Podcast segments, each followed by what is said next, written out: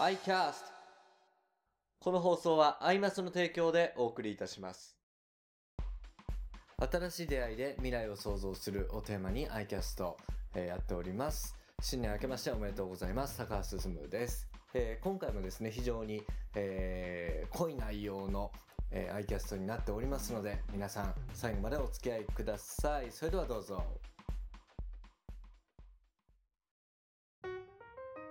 では、えー新年明けましておめでとうございます、えー今日はゲストに田中裕樹さんと、えーファイナンシャルプランナーの羽賀武さんをお招きしてアイキャストをお送りさせていただきたいと思いますよろしくお願いしますお願いします。よろしくお願いします。新年一発目ですからねそうですね。えーそうですね。新年一発目ですね。えー2014年前回はあれですよ。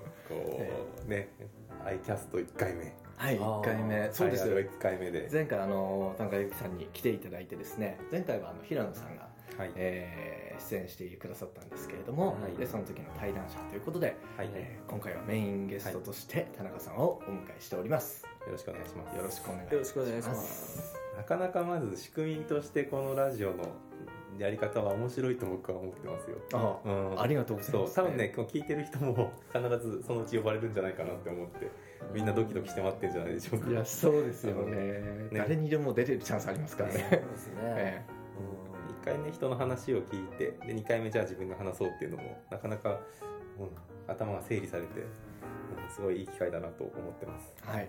そうですね。まあいろんな意味であの情報発信の場にもなりますしね。ええ。役に立っていくんじゃないでしょありがとうございます。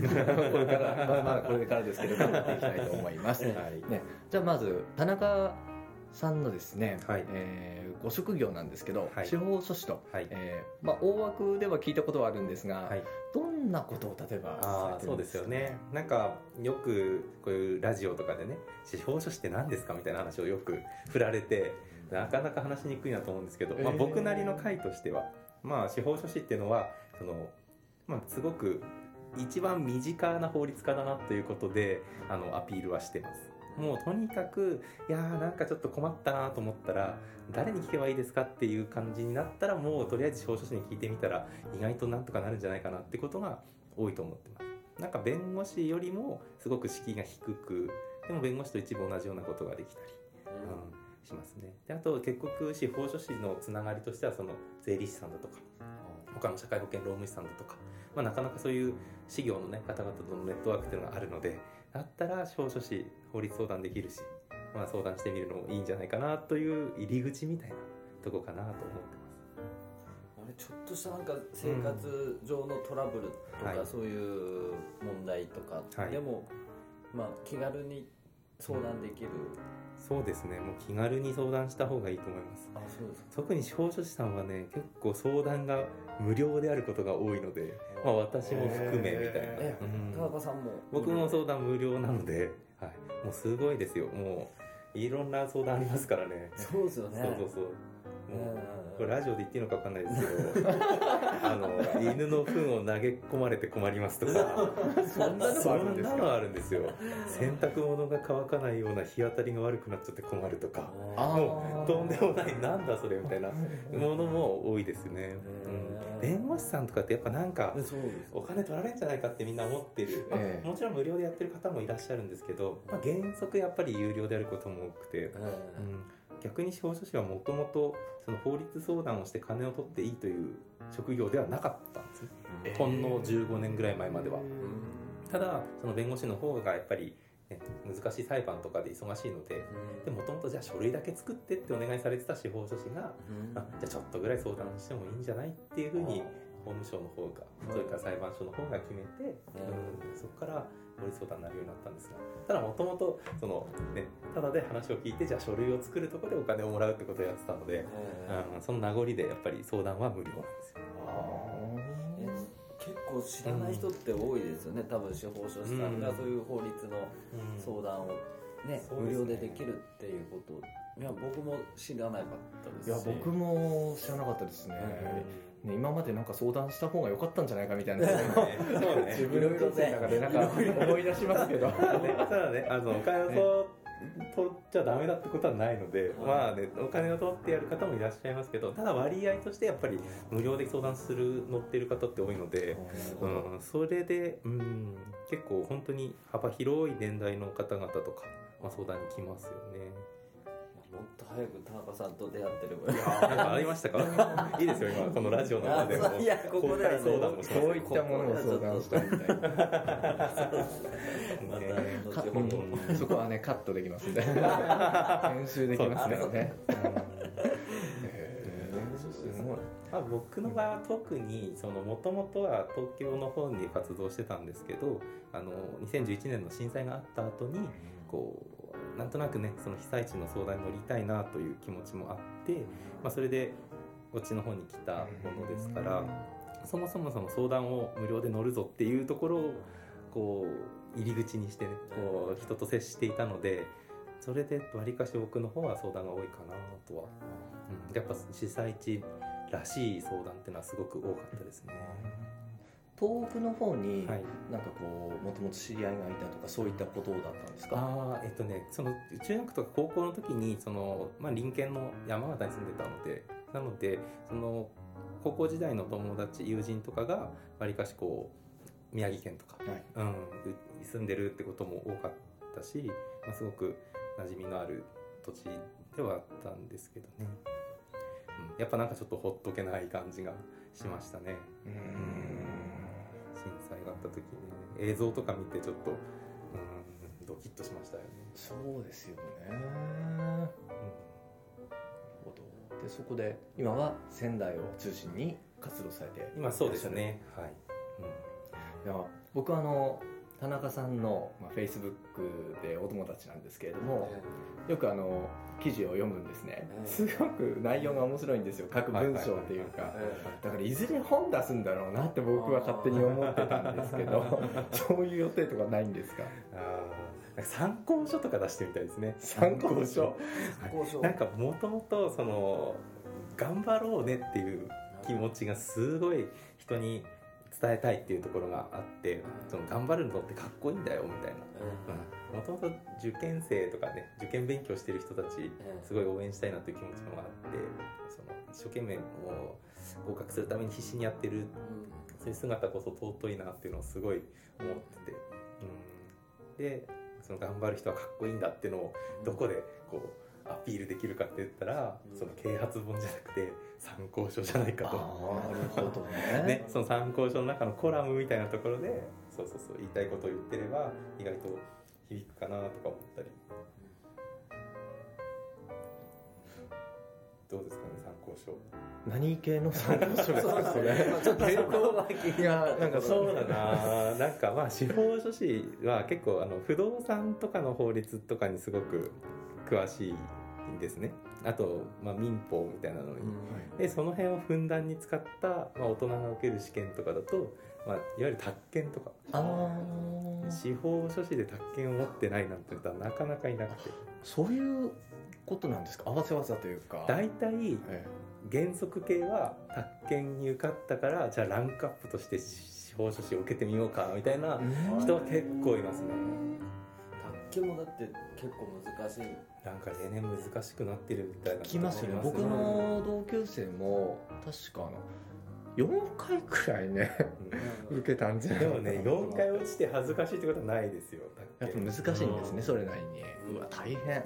僕受かんなそうですね。いやいやいやいやいや。頑張れば頑張ればですね。そうですよ、まあ、大丈夫僕の参考書を読めば分かる。じゃあね。出た時は買わせていただきます。勉強させていただきます。はい、ージとしてだと、はい。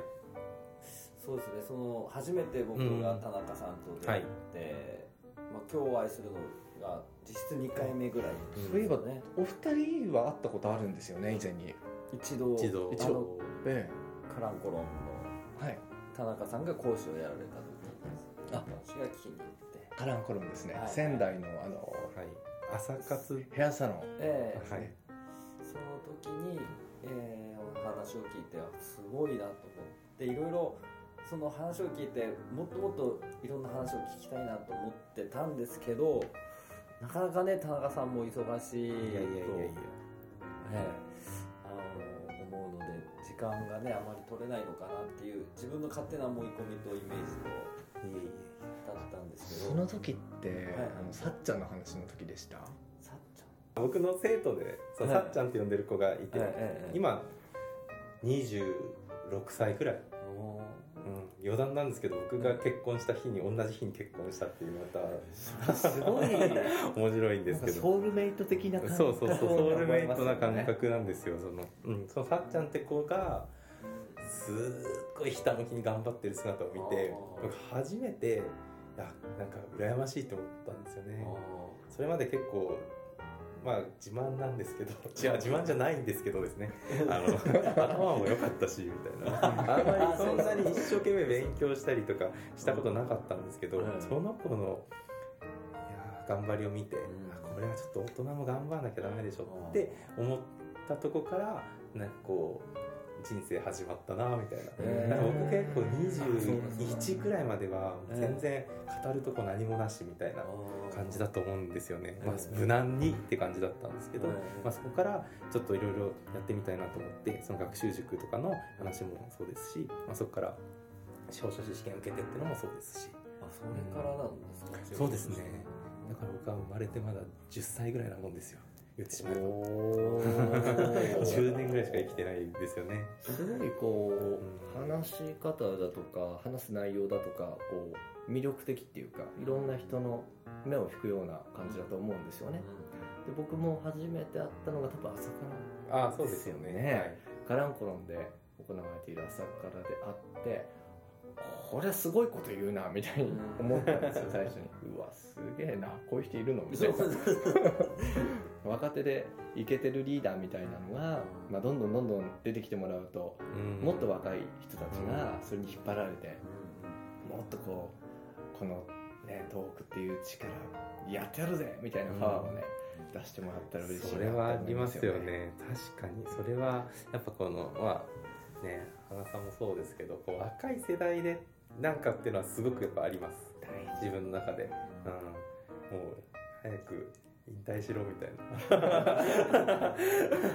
なんでそれをねその引退するのを待ってるんじゃ面白くなくて。そうですね、うん。まあ押し出すくらいのところてんのようにそうそうそうそうそう。行きたいもんそうですよね。ねそんそんな感じではやりたいなとはすごい思いますよね、では、えー最後の質問ですね。えっ、と今年の抱負なんか教えていただきたいなと思いますいいですね。ね僕からでいいですか、はい。あはい、ちょ2014年あのまあ、今司法書士業なるべく一人でやるようにしていて僕一人でやるのが好きなんだっていうわけでもないんですが、まあ、自分の手の届く範囲で、まあ、仕事をするっていうのが一つのポリシー的なものでもあってでじゃあ誰かを雇ってっていうのはあんまり考えない範囲でやりたいんですけど、まあ、それでも今結構手狭になってきていて今すごく考えてるのがその後継者みたいな。